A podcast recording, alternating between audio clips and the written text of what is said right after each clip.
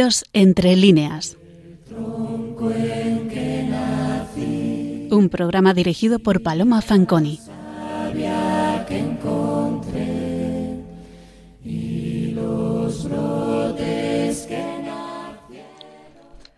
Buenas noches, queridos oyentes de Radio María. Con el programa de hoy terminamos el triduo que llevamos dedicando a Lope de Vega. Si en septiembre abordamos su biografía para adentrarnos en su personalidad y muy especialmente en su idiosincrasia espiritual, y en octubre pasamos, aunque fuera de puntillas, su producción poética sacra, dedicamos hoy la velada a su gran quehacer en el terreno del teatro. Lope escribió también obras en prosa, novelas de diverso género, pero por no saturar este espacio con la figura del Fénix, tres son los que hemos querido dedicar de momento al gran creador de la comedia nacional. Si han escuchado ustedes los programas anteriores, y si no lo han hecho lo saben también, la producción literaria de Lope es casi inabarcable. Pero quizá al género que más tiempo dedicó y en el que desde luego fue un innovador sin par, fue el teatro. Hallábase la escena española por aquellos años de mediados del XVI, dando quizá, podríamos decir, palos de ciego, balanceándose entre una preceptiva aristotélica que el Renacimiento, como en todas las artes, quería recoger, y un público al que no parecía agradarle del todo lo que los dramaturgos del momento le ofrecían. Era mucho el peso del intento de recuperación del mundo clásico en la cultura del momento, y dio frutos óptimos en nuestras letras y en toda la cultura europea. Pero los deseos de emular la tragedia griega y la comedia latina por parte de los autores del momento no satisfacía a un público que, por el peso de la preceptiva, consideraba las obras dramáticas demasiado aburridas. No puedo ahora, ni viene al caso, extenderme en los pasos que fue dando el género dramático hasta desembocar en la creación de la comedia nacional, que no surgió de la nada ni de manera absolutamente espontánea, como podrán ustedes imaginar. Baste por el momento con enunciar la elementalidad de que sin la figura de Lope sería inexplicable. El caso, por lo que a nosotros nos interesa de momento, es que en el año 1609, tras haber cosechado ya importantes éxitos en la escena pública, Lope de Vega edita una obra clave para las letras españolas, El arte nuevo de hacer comedias. Es obra importantísima, en la que el autor va enunciando en endecasílabos sueltos su novedosa técnica teatral. Y según algunos importantes estudiosos, como Morley, por ejemplo, por estas fechas escribió también la obra a la que hoy, a modo de ejemplo de lo que significa la comedia lopesca, queremos comentar. Lo fingido verdadero. Esta obra no se publicó hasta 1621, pero la crítica está de acuerdo, en gran parte, en que debió escribirse más de diez años antes. Nos centramos en esta intervención en un espléndido trabajo de nuestra ya conocida y queridísima estudiosa y amiga catedrática de la Universidad Complutense, María del Pilar Palomo, a quienes ustedes conocen ya, porque tuvo la generosidad de acompañarnos y explicarnos la religiosidad de Unamuno. Su artículo se titula Proceso de comunicación en lo fingido verdadero y lo publicó en el año 1986. Comprendo que habrá bibliografía más actualizada, pero no es mi propósito el de hacer una investigación puntera, sino el de hacer una obra de difusión y sobre todo incentivar a la reflexión personal de los oyentes. Incentivar a pensar sobre obras literarias adecuadas a los fines que se propone esta emisora. Y especialmente en este momento de el artículo al que me estoy refiriendo, me interesa de modo especial el título. Proceso de comunicación. Porque toda obra literaria es una comunicación y el proceso en el que se desarrolla es de vital importancia para la correcta recepción de la misma, que no olvidemos es para lo que se escribe, para que se lea y en el caso del teatro, para que se represente. Esa coetaneidad de la obra de Lope, de lo fingido verdadero, con el arte nuevo de hacer comedias es muy significativa. Porque esta comedia, con las teorías explícitas que contiene, es un mensaje en forma dramática mediante el que Lope comunica a ese amplio sector de receptores que es el público de los corrales de comedia, idéntico mensaje que el emitido en el arte nuevo, pero dirigido este, este último, el arte nuevo, en forma de poema didáctico, a un receptor minoritario de academias y círculos intelectuales restringidos.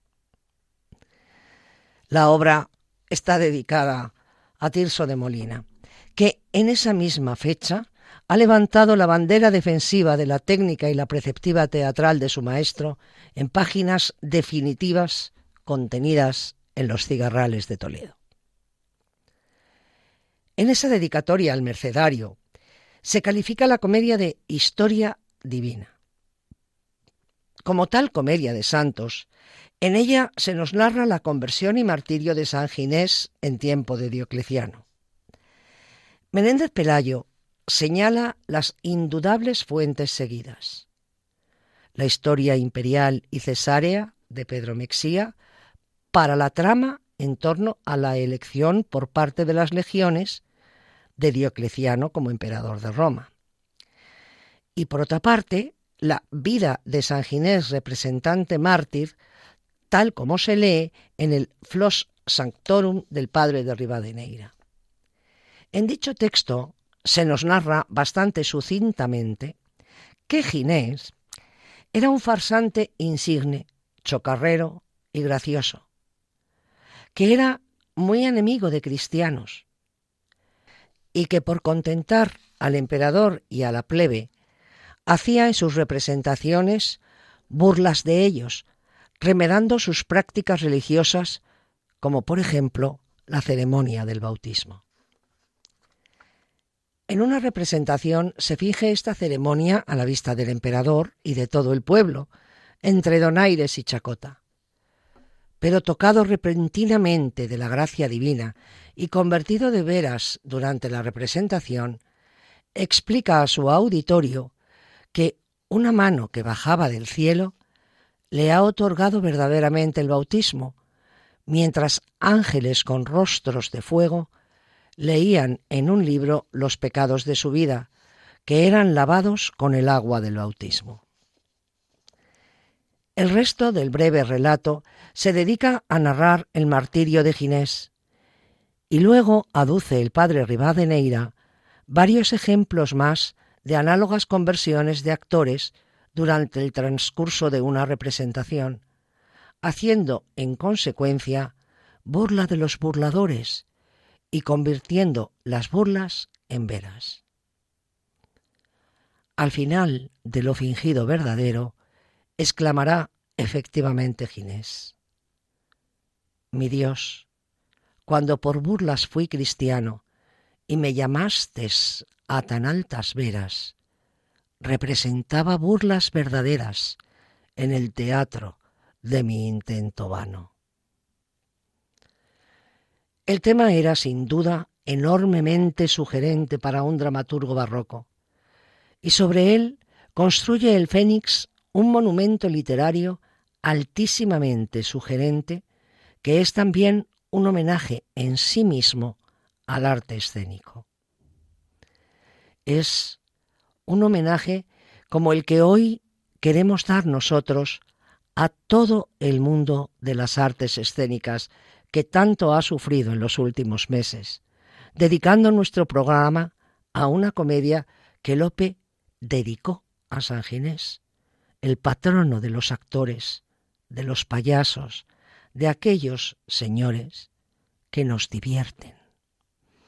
Es un homenaje que recoge este homenaje de Lope y a Lope, que fue capaz de recrear un género único y sublime en su quehacer literario inmenso.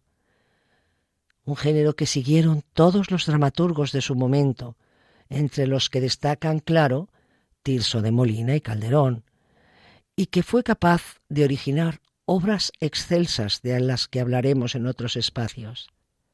Pero sobre todo, dio al pueblo, al pueblo español, a la mosquetería y a la nobleza, a ricos y a pobres, a nobles y plebeyos, a cultos e incultos, un tesoro inmenso en el que invertir su tiempo de ocio, el entretenimiento, la diversión.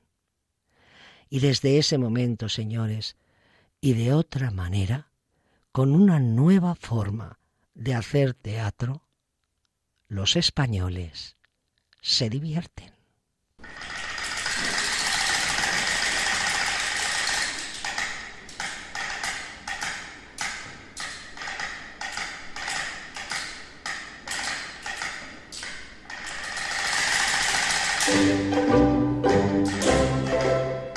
Bye.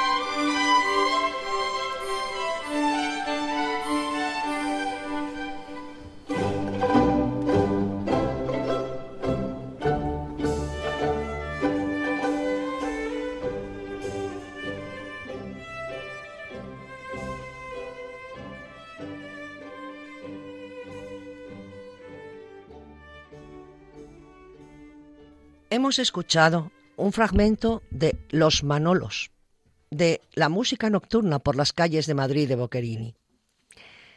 Están ustedes sintonizando Radio María, el programa Dios entre líneas, que hoy dedicamos a la innovación teatral de Lope de Vega, plasmada en su comedia Lo fingido verdadero. Les habla Paloma Fanconi. Recordemos ¿Cómo levanta López sobre tan escuetas noticias a las que hemos hecho referencia la trama argumental de esta comedia?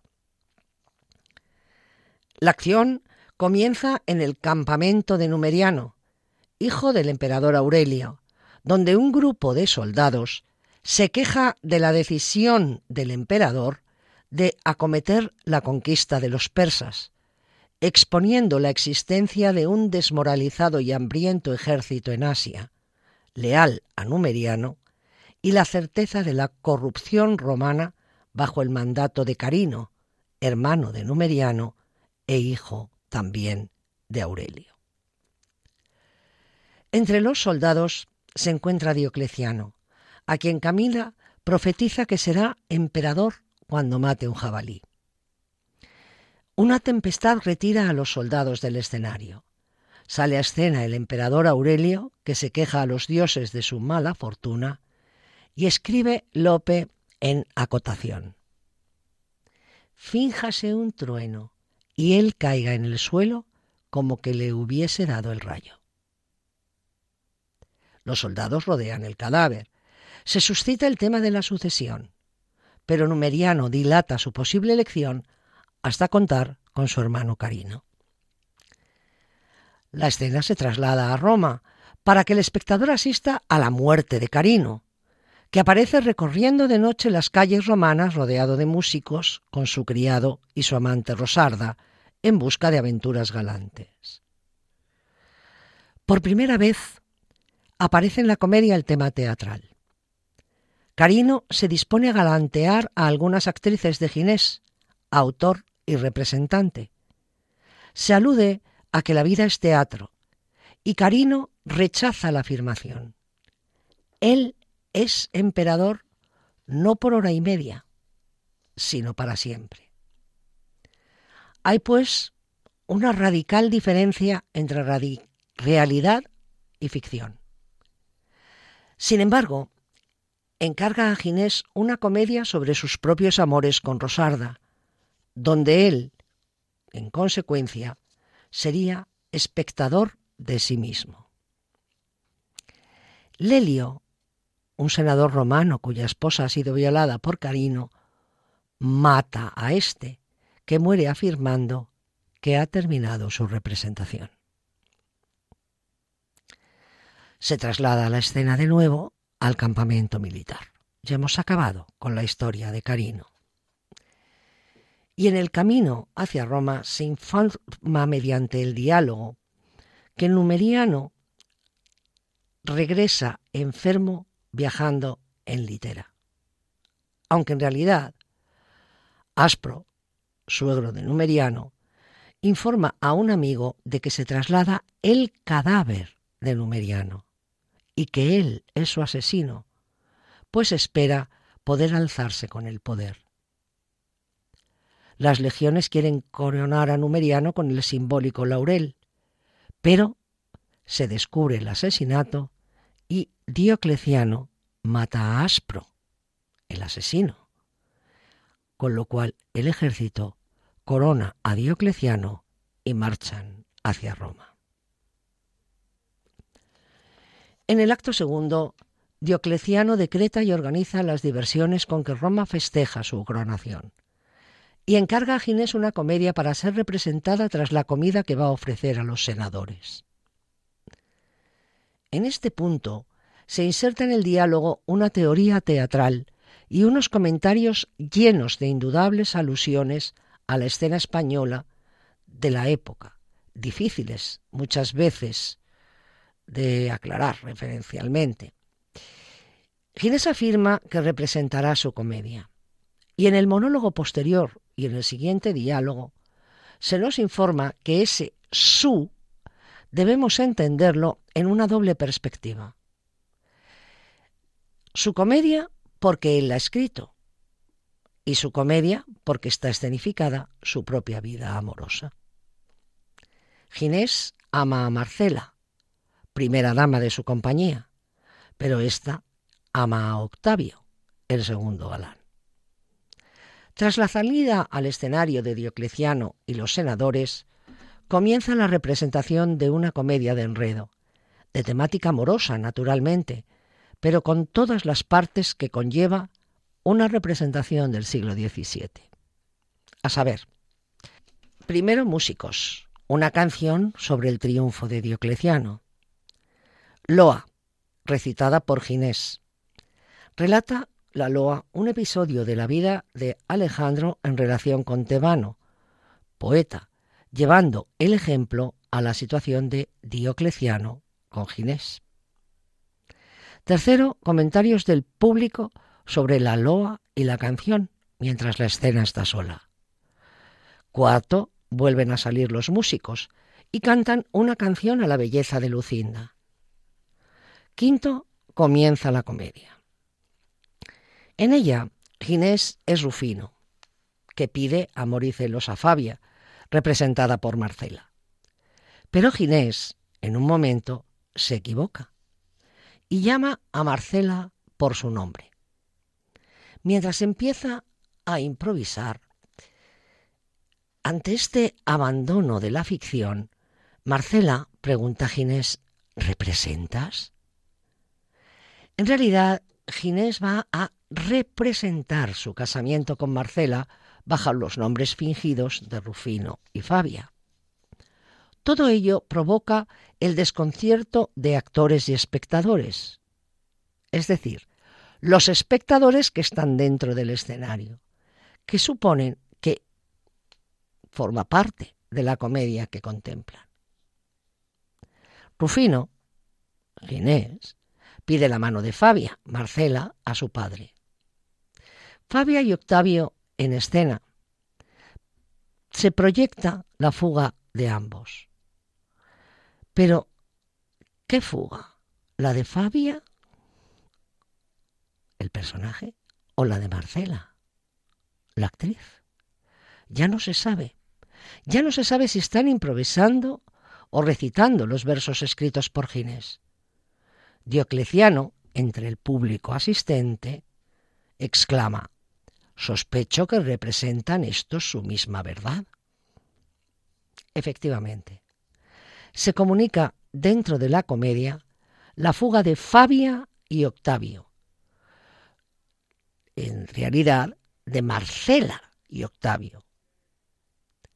Lo que provoca un acceso de celos de que improvisa ya fuera del texto escrito.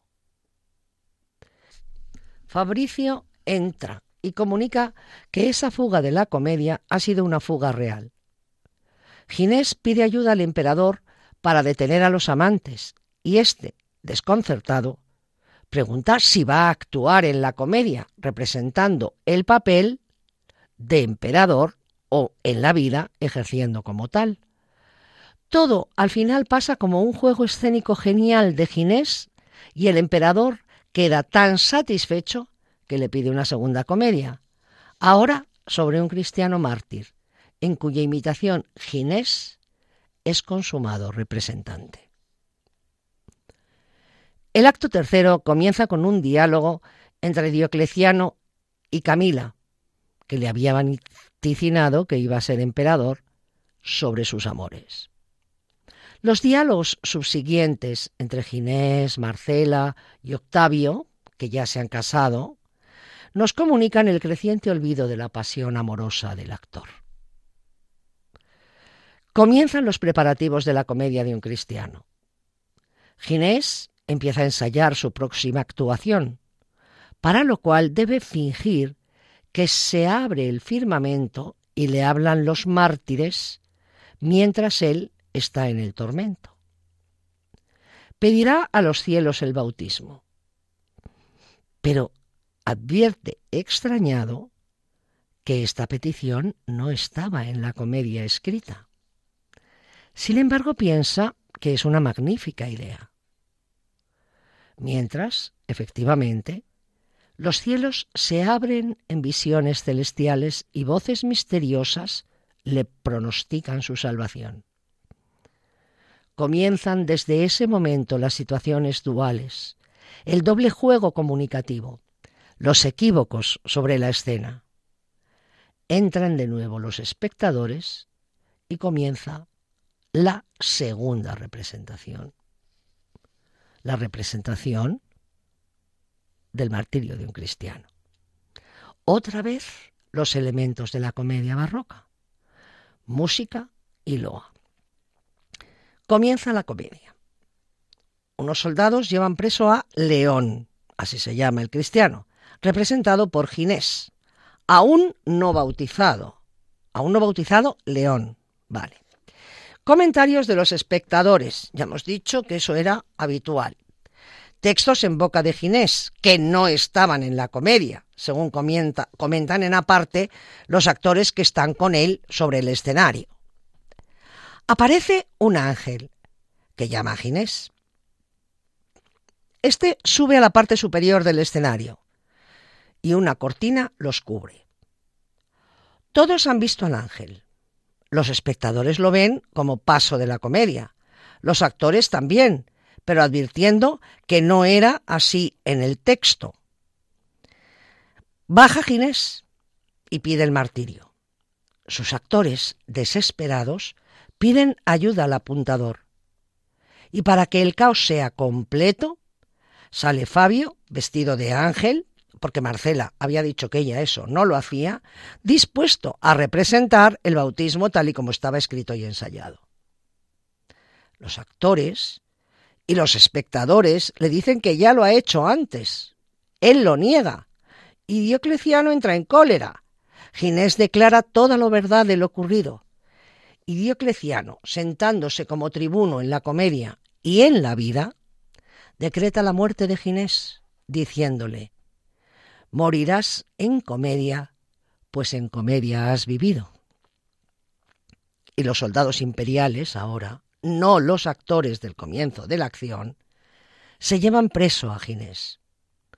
Diocleciano ha decretado también el destierro de la compañía y, alternativamente, vemos a Ginés con cadenas y a sus actores declarando frente al éntulo en el orden de sus papeles. La compañía del teatro barroco, la dama, el galán, el muchacho, el gracioso, el traidor, el padre o rey, la segunda dama, el guardarropa y el sepulturero. Vida o comedia. Y mientras vemos a Ginés empalado. La compañía se despide y sale de Roma. Vamos a escuchar La zarabanda chaconada de Luis Viceño, autor de 1626. ¿Por qué? Pues señores, porque con el baile de una zarabanda terminaban las comedias del siglo de oro. Con una zarabanda terminamos nosotros el argumento de lo fingido verdadero.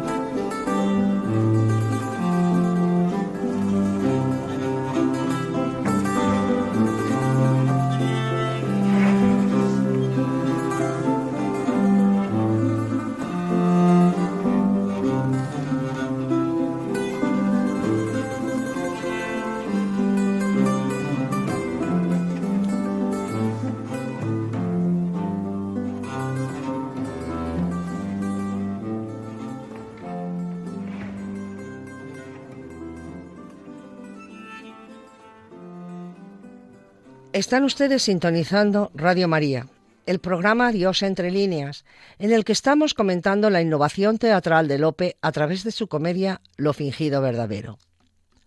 Les abra Paloma Fanconi. Es evidente que la idea central que engarza todos los elementos de esta obra es el tradicional tópico del teatro mundi que ya desarrollamos en su momento al tratar el auto sacramental del gran teatro del mundo de Calderón la primavera pasada. Ese juego teatral ha servido a Lope para comunicar y demostrar su teoría dramática. Ruptura de las tres unidades, tiempo, acción y lugar, pues varían los tiempos y los lugares, y se desarrollan varias acciones paralelas.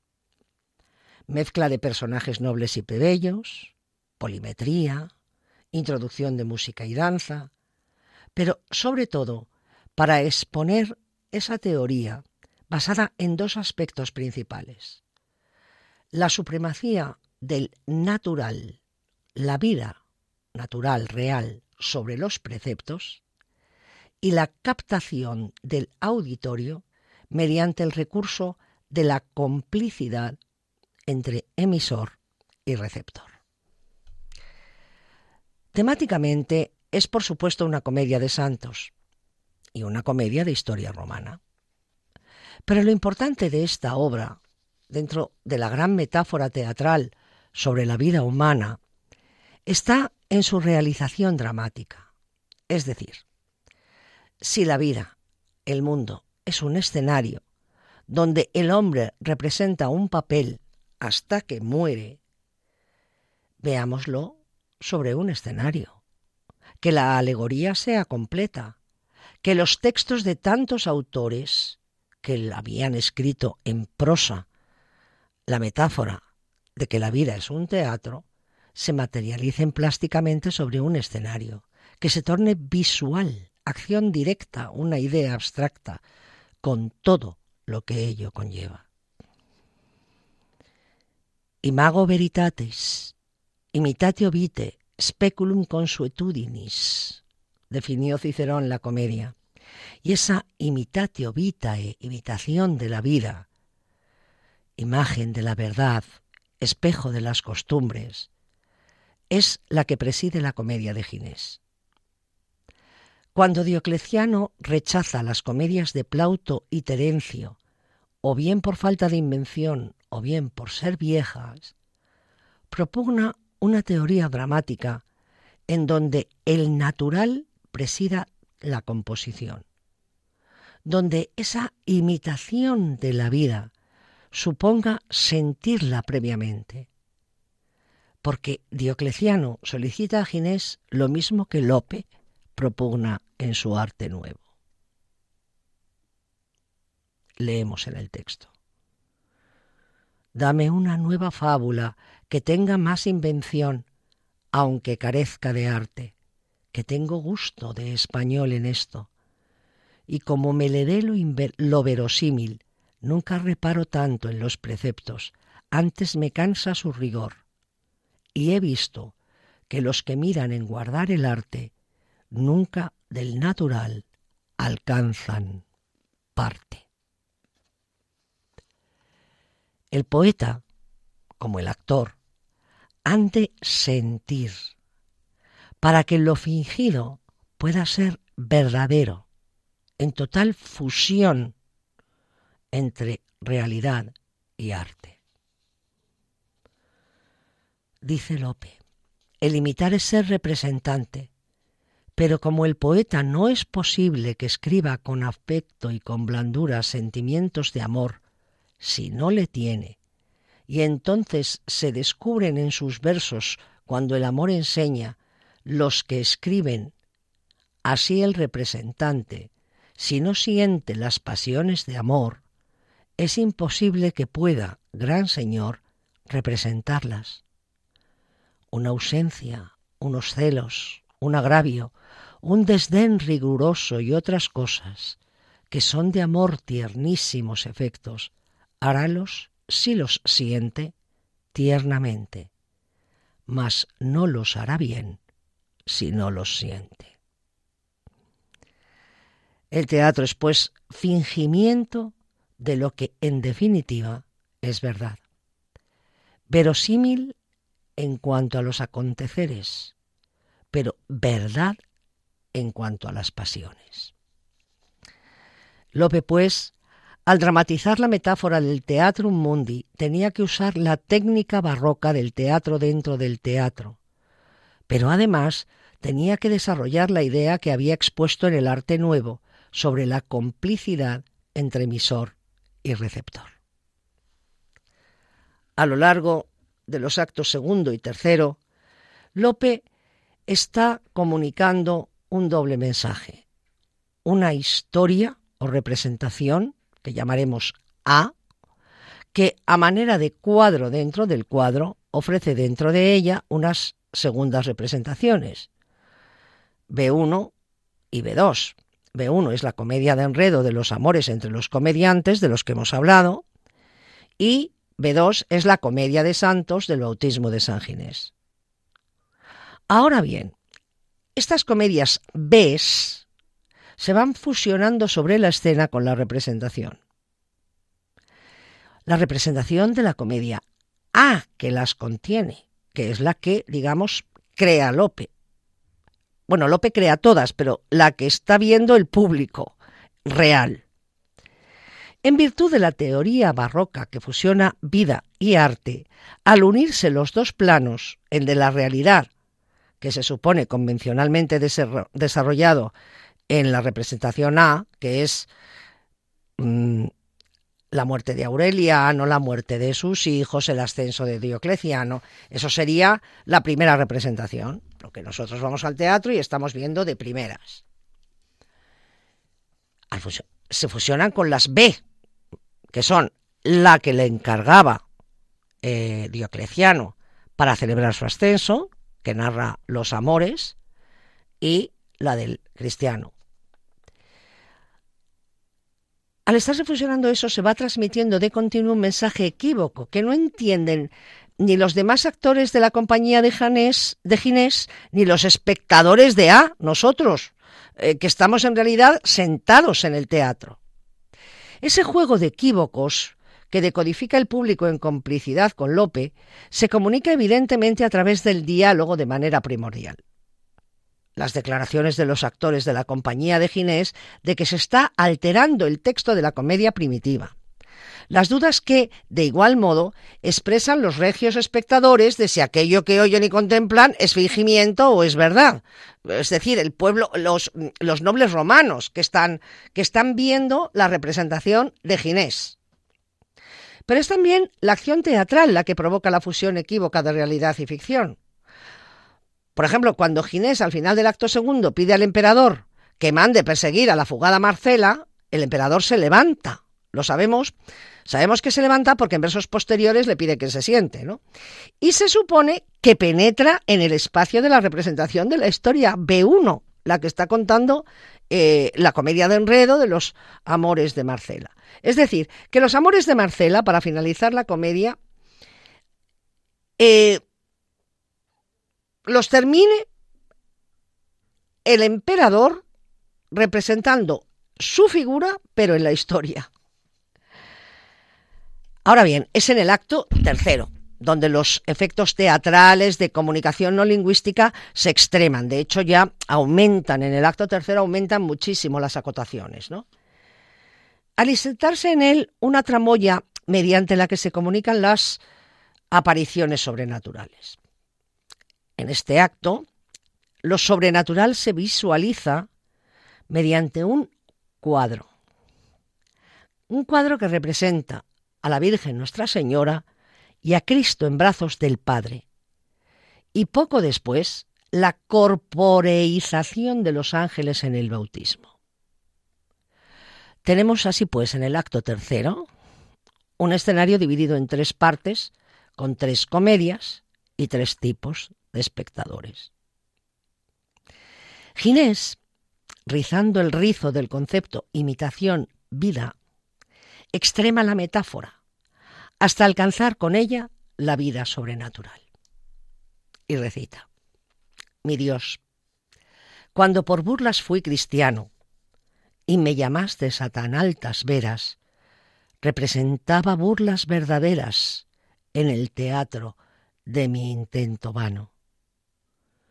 Mas como el auditorio soberano en las gradas de altísimas esferas, y vos por las celestes vidrieras vistes de mi comedia el acto humano, he pensado que lástima tuvistes que estuviese en tan mala compañía, y que para la vuestra me quisistes.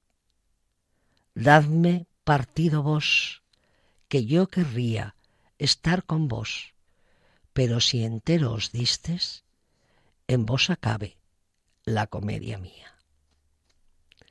Y a continuación nos habla de la comedia, de el Padre, la Virgen, los profetas, los santos, donde cada uno hace el papel que le corresponde en esa compañía a lo divino de Jesucristo que representa la salvación del hombre. Los versos que acabo de leer son casi los finales de la comedia. Los dice Ginés saliendo preso con una cadena, esperando el martirio que tendrá lugar cuando acaben los juegos del circo. Y a la luz de la declaración de Ginés, la iniciada duplicidad teatral se torna retrospectivamente en un encadenamiento progresivo de tres espacios, tres comedias y tres géneros de espectadores, como hemos visto.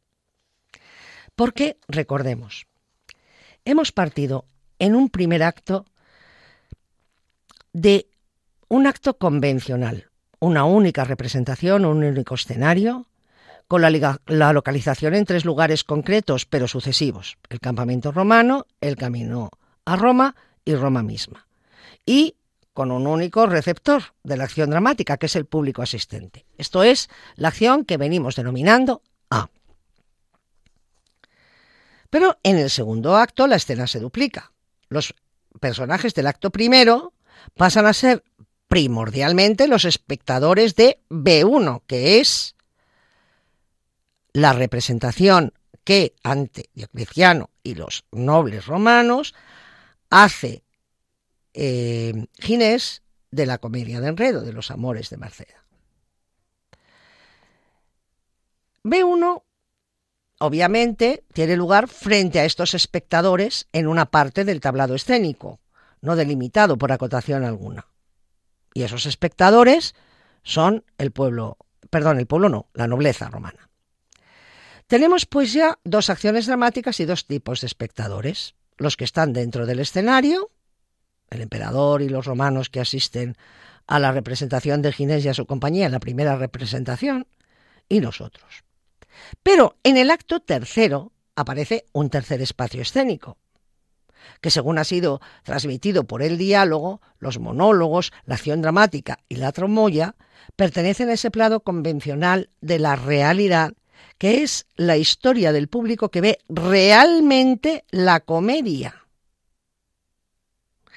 Ese tercer espacio es el espacio celestial, en el que tiene lugar una representación tercera que está conectada con A y B. Ginés sube de la segunda representación en la escena, es decir, de representar la segunda comedia que le encarga Diocleciano, para que de papel a un cristiano, a un tercer espacio por la escala de la tramoya celestial. El público real de la comedia y los nobles romanos públicos de las comedias insertas son a su vez contemplados por un auditorio celeste. Auditorio que ha aparecido contextualmente en la obra por medio de un cuadro y unas figuras de ángeles en acción y movidos todos ellos por la providencia divina que mueve todos los hilos de la comedia humana. Todo ese tercer espacio teatral ese tercer grupo de espectadores, esta acción dramática a lo divino, es claro una traslación de un lenguaje teatral de la visión interna y en solitario que tuvo Ginés en el relato de Rivadeneira, recordemos la fuente, y que cuenta que una mano baja del cielo para bautizarle y los ángeles con rostros de fuego que leían el libro de sus culpas. Lope introduce este tercer espacio mediante una aparición celestial. En el monólogo preliminar a la representación de la comedia de Cristiano, la segunda, lo que hemos llamado B2, solicitada por Diocleciano, Ginés decide que dentro de ella pedirá el bautismo, pero no estaba en el texto, recordémoslo. Ensayando su papel, dice, No pienses, bestia feroz, que harán el hierro y el fuego, ni el martirio más atroz que adore a tus dioses ciego. Qué bien levantó la voz. Agora volverme quiero al cielo y llamar los santos, como que su gloria espero, para ser uno de tantos por este tormento fiero. Santos mártires, rogad a Cristo, en cuya pasión hallastes facilidad para tormentos, que son de menor atrocidad, que me dé esfuerzo y valor, y pues no puedo en rigor por lo que porque lo decís vos mismo, ir a vos sin el bautismo, dadme el bautismo, Señor. Y en ese punto escribe Lope la siguiente acotación. Ya ha dicho que empiezan a abundar en, en el tercer acto las acotaciones. Dice Lope, escribe en la acotación. Con música se abran en alto unas puertas en que se vean pintadas una imagen de Nuestra Señora y un Cristo en brazos del Padre, y por las gradas de este trono algunos mártires. Mientras esto ocurre, Ginés sigue su monólogo y dice, ¿cómo dije que pedía bautismo? Pues no escribí lo de bautismo aquel día.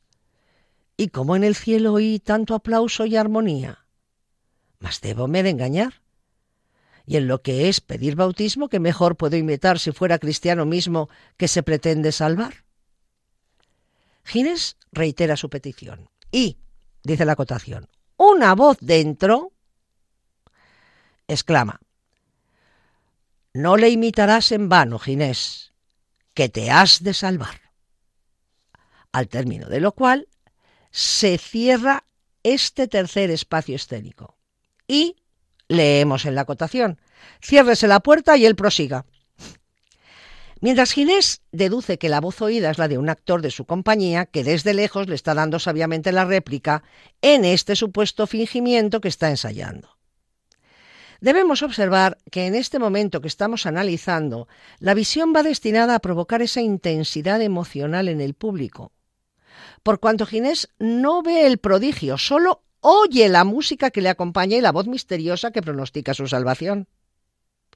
Ese escenario celeste, cuya presencia se comunica directamente al público, porque tiene una presencia concreta, visual, plástica, sobre el escenario de la comedia, de la vida de Ginés, cuando el actor represente la comedia de un cristiano llamado León, repito, ese escenario vuelve a interferir en la acción, la escena del bautismo.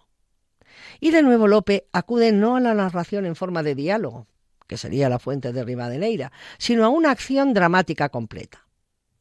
Ahora Ginés sí ve, oye, y se introduce, ascendiendo a él, en ese tercer escenario no fingido, es decir, perteneciente a la representación A, a la que ven el público real, a la que veríamos nosotros si estamos yendo al teatro, que ha subsumido en su convencional verdad el fingimiento de la representación de la obra sobre el cristiano que representa ante los nobles romanos.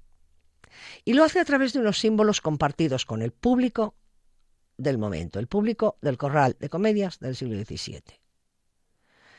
Los símbolos de la administración del sacramento del bautismo. ¿Por qué?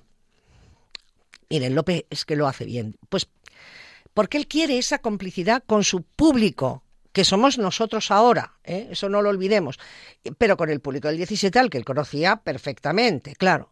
Entonces, ¿qué pasa? Pues claro, que si lo que hace él es los símbolos de los ángeles de rostro de fuego y lectura de signos, no comunicaría a ese público la acción concreta del bautismo de, de Ginés.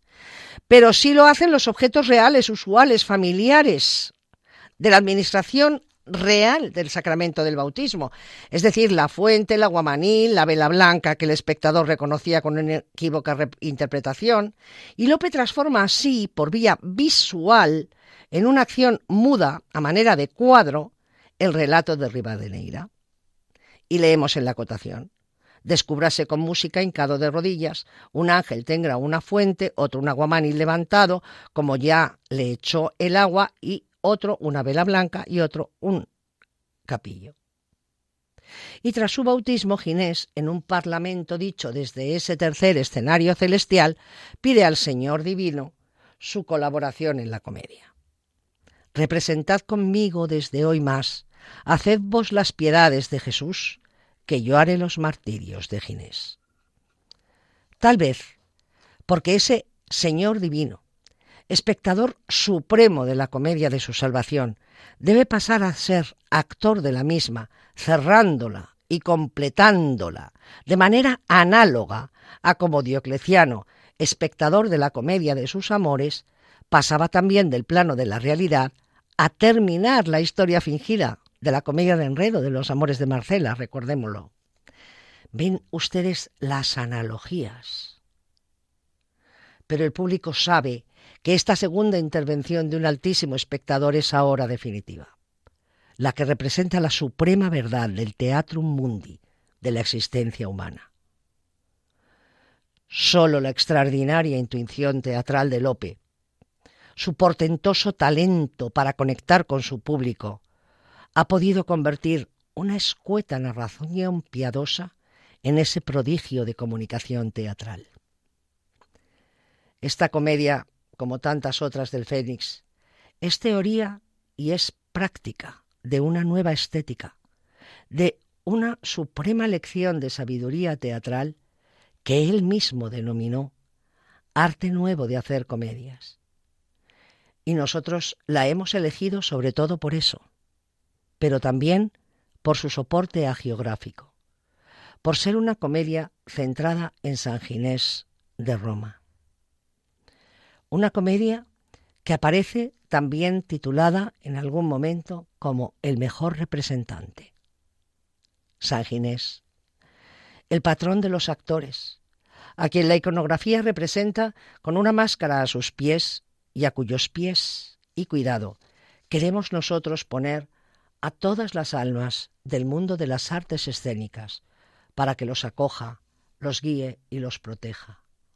A ellos, a todos ellos que tanto ayudan a sus semejantes, que tanto nos ayudan a hacer más llevadera la cotidianeidad de nuestra vida.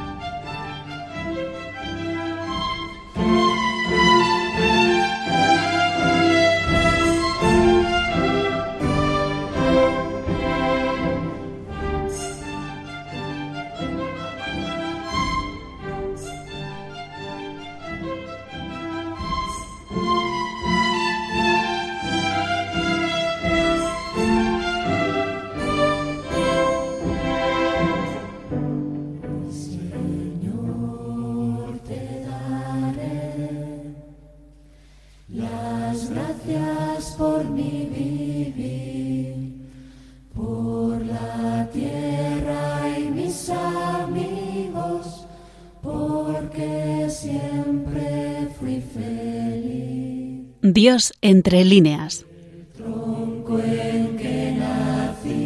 Un programa dirigido por Paloma Fanconi.